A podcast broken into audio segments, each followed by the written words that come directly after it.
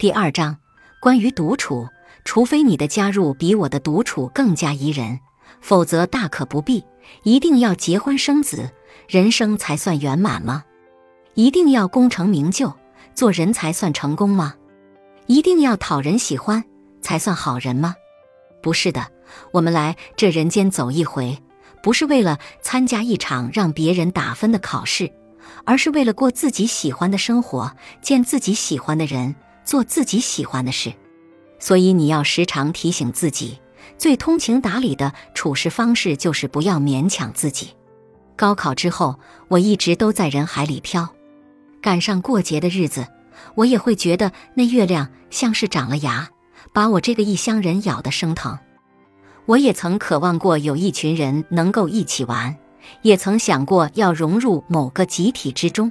也曾因为恐惧孤独而渴望与人为伴，但是每当我试着合群一次，我对孤独的好感就会上涨一分。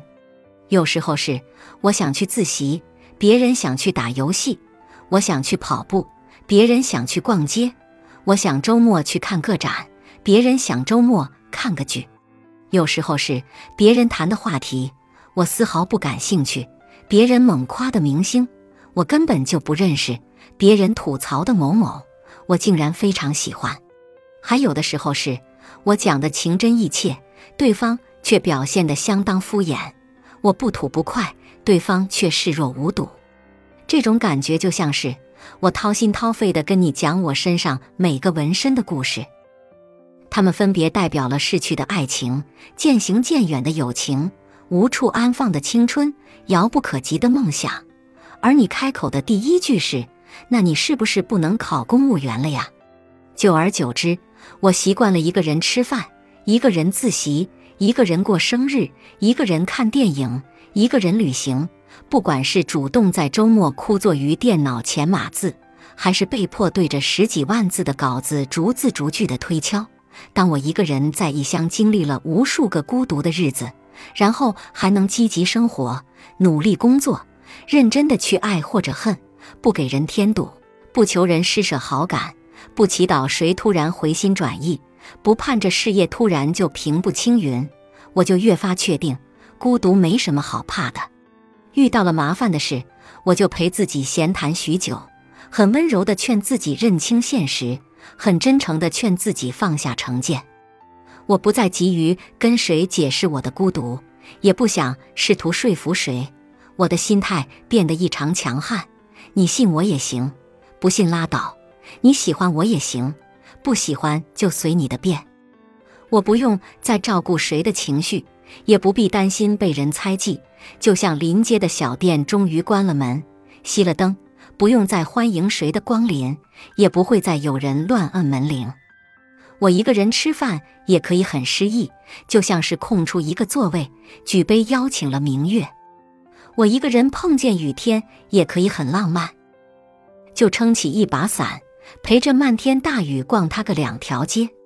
孤独挺好的，谁也不亏欠，谁也不想念，谁也不连累，很清醒，知进退，有边界。那么你呢？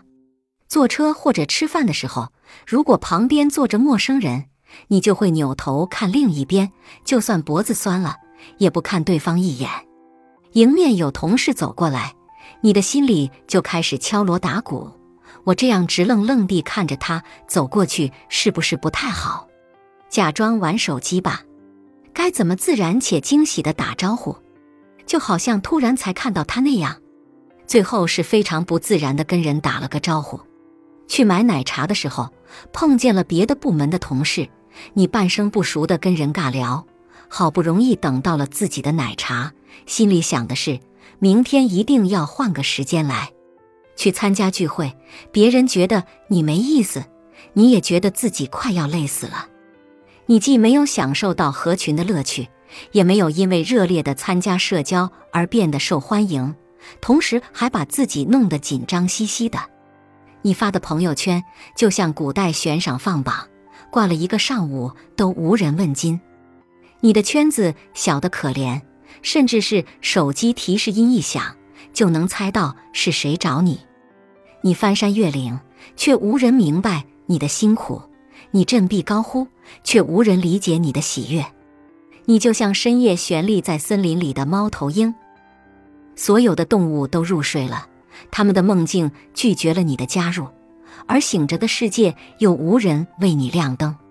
但我想提醒你的是，孤独是人生的常态，不要逼自己外向，劝安静的自己过得热闹一点儿，无异于拿着枪逼自己的影子离我远点儿。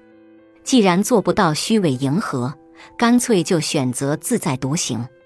希望你能拥有的自由，是那种站在街头谁也不等的自由，而不是站在十字路口不知道该往哪儿去的自由。